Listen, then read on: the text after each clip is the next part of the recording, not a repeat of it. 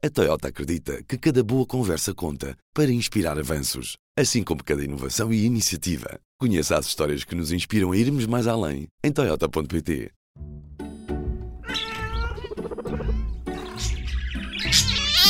Cuidado com pets. Olá, eu sou a Ana Isabel Ribeiro. Bem-vindos a mais um episódio do Cuidado com o Pet, o teu podcast do P3 sobre animais de estimação. Hoje seguimos até ao Hospital Veterinário da Universidade do Porto para sabermos quais são os animais que por lá passam e que histórias é que os veterinários têm para nos contar. Este podcast tem o apoio de seguro Cães e Gatos, da Tranquilidade. Quem nos desvenda as histórias do UPVET, que já existe há 10 anos como hospital, é a veterinária Clara Landolt.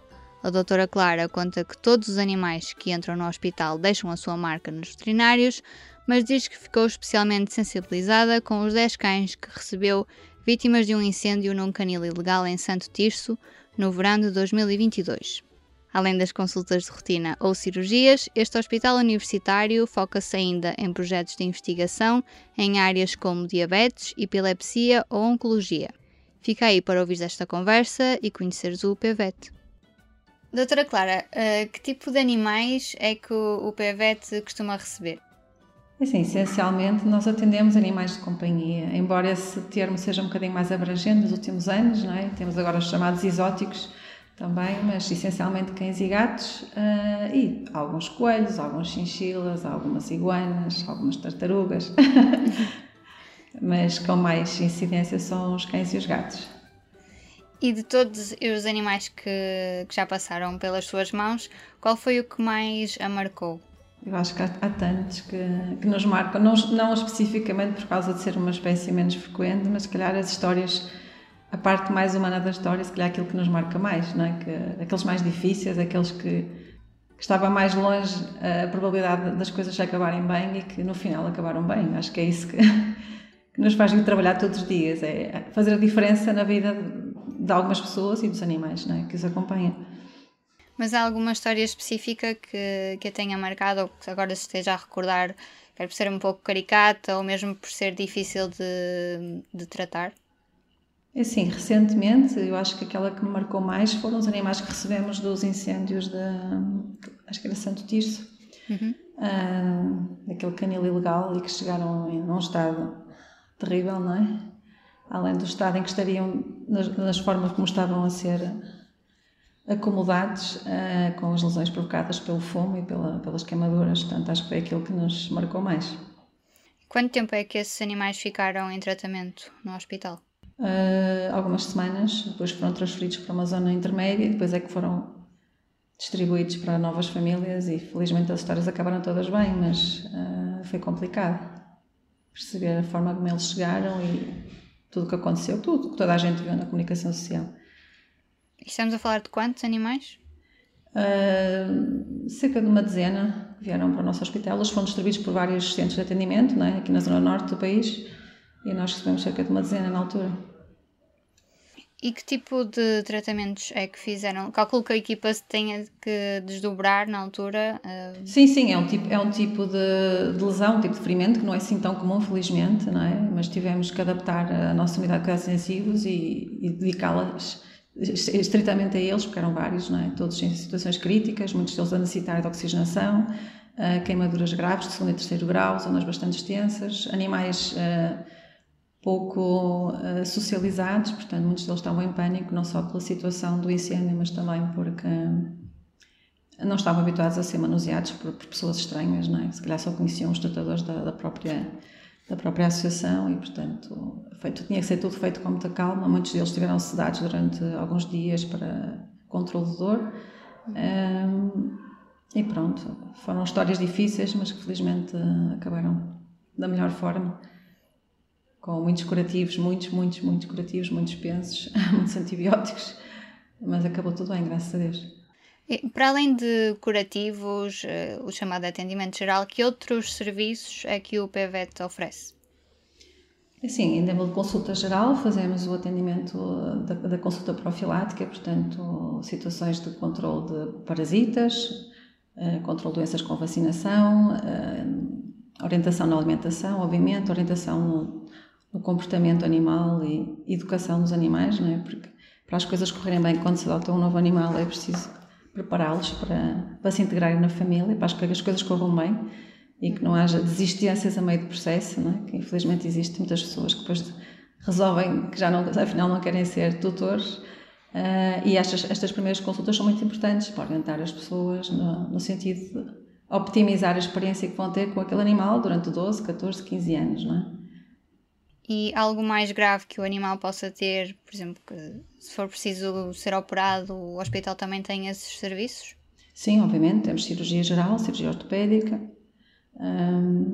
recebemos casos, portanto, também de outras, de outras clínicas privadas que são referidos para cá para alguns procedimentos mais específicos e, e também, portanto, ajudamos esses colegas de outras clínicas que às vezes não têm os meios uh, necessários para, mesmo até meios complementares do diagnóstico. Podemos fazer cá alguns exames que ajudam na orientação e no, no planeamento da, do tratamento a fazer esse animal. O vosso hospital também tem aqui esta parte de investigação e que os alunos do ICPAS podem utilizar. Isto quer dizer que estes alunos também podem dar consultas uh, ou só mesmo na parte de investigação? Não, eles assistem às consultas, portanto, eles participam nos procedimentos, quer na recolha de dados, à chegada, por exemplo, de um paciente, eles participam na recolha de dados sobre a história do animal, o historial clínico anterior, como é que é o dia a dia do animal, onde é que ele habita, o que é que ele come. Eh, na recolha de informações e com isso vão começando a dar os primeiros passos eh, na investigação do, dos casos, né, de, dos sintomas, para chegar a, a uns diagnósticos possíveis. E depois um, ehm, participam na, nesses meios diagnósticos complementares que vamos utilizando, sejam eles recolhas de sangue, radiografias, ecografias, ao mesmo TAC. Uh, no final, tanto todas as investigações são, são recolhidas e são discutidas com os alunos no sentido de explicar como é que chegamos ao diagnóstico e com esse diagnóstico que tratamento é que vamos instituir. Voltando aqui à parte das operações, se um animal ficar internado, pode receber visitas do dono? Sim, sim, sim. Sim. Quer dizer, em situações muito específicas pode não ser possível porque o animal está a receber algum tipo de tratamento numa zona do hospital que não é acessível para, para pessoas estranhas ao serviço. Mas geralmente, quando eles estão estáveis, sim, têm visitas diárias até a sua completa recuperação e poderem ir para casa. E normalmente essa recuperação dura quanto tempo? Pode ser 24 horas, por exemplo, uma cirurgia letiva, por exemplo, uma varisterectomia, portanto, por exemplo, uma cadela, portanto, faz a cirurgia, fica 24 horas em observação e está tudo bem, tem alta no dia a seguir.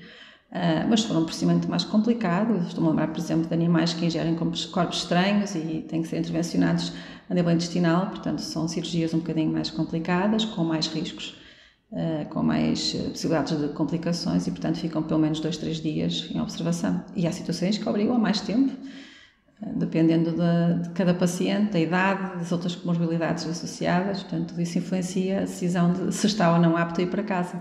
Tal como nos humanos, né? acho que é um bocadinho parecido. A doutora Clara ainda se lembra qual foi o primeiro animal que, que atendeu desde que começou esta profissão? Ora bem, assim, a solo, não é? Com a minha sim. responsabilidade, sim, acho que sim, acho que me lembro. Foi, foi um, um São Bernardo, um São Bernardo, um cachorro para um reforço de vacina, que era assim um, um, pequeno monstro, mas que tinha que vir ao colo porque ainda não tinha autorização para andar no chão, pelos riscos associados nessa fase e o dono vinha a transpirar com ele ao colo porque ele já pesava tipo 40 quilos ou uma coisa assim e ele já vinha aflito com um cachorrão, parecia um peluche mesmo. Acho que sim, acho que foi esse o primeiro. E foi muito difícil uh, administrar uh, as vacinas a esse animal? Ele deu luta ou... Não, não, não, não, não. Eles estão relaxados, e normalmente nessa idade são cachorros, eles querem brincar, querem escorrer o estetoscópio, querem meter a pata dentro do bolso da bata, querem lamber a cara, não. Normalmente é preciso estabelecer ali um, um, uma relação de brincadeira uh, com eles e eles nem, nem dão por ela, as agulhas são, são fininhas, eles têm uma resistência à dor diferente dos humanos. Portam-se muito melhor a tomar as vacinas que a maioria dos humanos. Eu incluída, eu incluída.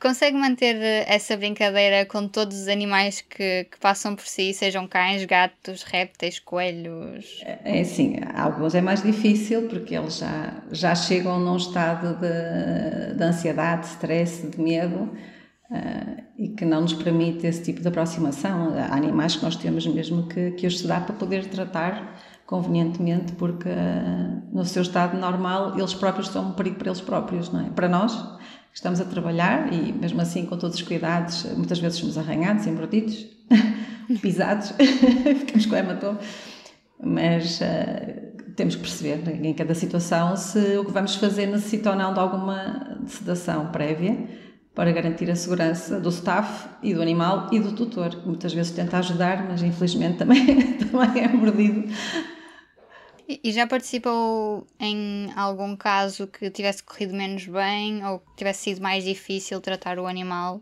por este oferecer resistência ou mesmo pela condição em que ele estava? Sim, quando são animais que vêm nervosos ou que naturalmente já são animais agressivos, eh, muitas vezes demoramos muito mais tempo. Vamos, estou a pensar, por exemplo, um animal que, que chega em estado um acidente, por exemplo, um traumatismo com alguma hemorragia ativa. Um, eh, quanto mais tempo demorarmos a, conseguir fazer a contenção de, desse paciente, mais tempo estamos a, a, deixar ocorrer a hemorragia, portanto, estamos a fazer uma corrida contra o tempo para tentar resolver a situação e muitas vezes temos mesmo que os sedar para não, não estar ali a agravar o, a situação do animal pela perda de tempo que temos a tentar acalmá-lo, tentar segurar nele, tentar acalmar o tutor, que muitas vezes também vem nervoso. Um, às vezes é mesmo necessário intervir e conseguir fazer um sedativo assim à queima-roupa. o mais rápido possível para que o animal fique tranquilizado e nos permita fazer os, os cuidados que ele precisa. A, a doutora Clara contava-nos que, que, já está nesta profissão há 25 anos. Uh, isto continua apaixonada tal como quando entrou? Sim, sim. A parte, a parte clínica e cirúrgica, sim.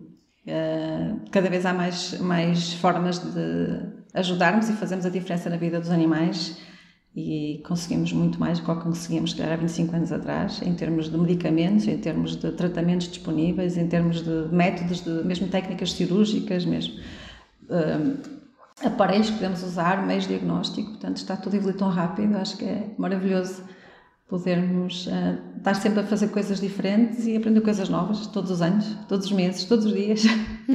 Todas as horas. Yeah.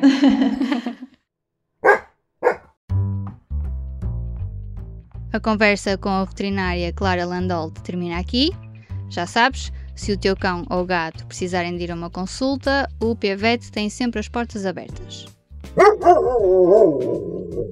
Deixo-te ainda sugestões de notícias que podes ler no site do PET em público.pt/p3. A primeira é sobre um grupo de investigadores portugueses que quer evitar o sofrimento dos animais durante as experiências em laboratório e por isso criou gomas medicamentosas mais fáceis de ingerir. As gomas da Happiness estão à espera de patente e podem ser usadas por cientistas ou donos quando os animais precisam de um incentivo para tomar a medicação. Esta semana, no site do PET, temos ainda a história das cadelas Zazu e Tika, que visitam crianças que estão na ala pediátrica do Hospital de São João, no Porto, e ainda arranjam um tempinho para estarem com os profissionais de saúde. Para terminar, fica com a história de Kroga, uma tartaruga bebê que sobreviveu 6 mil km à deriva até ser resgatada na Irlanda. O podcast Cuidado com o Pet fica por aqui. Para sugestões de temas, o e-mail é isabel.ribeiro.publico.pt. Este episódio foi produzido com a ajuda da Ana Zayara e da Aline Flor. Eu sou a Ana Isabel Ribeiro. Regressamos na próxima sexta-feira. Até lá!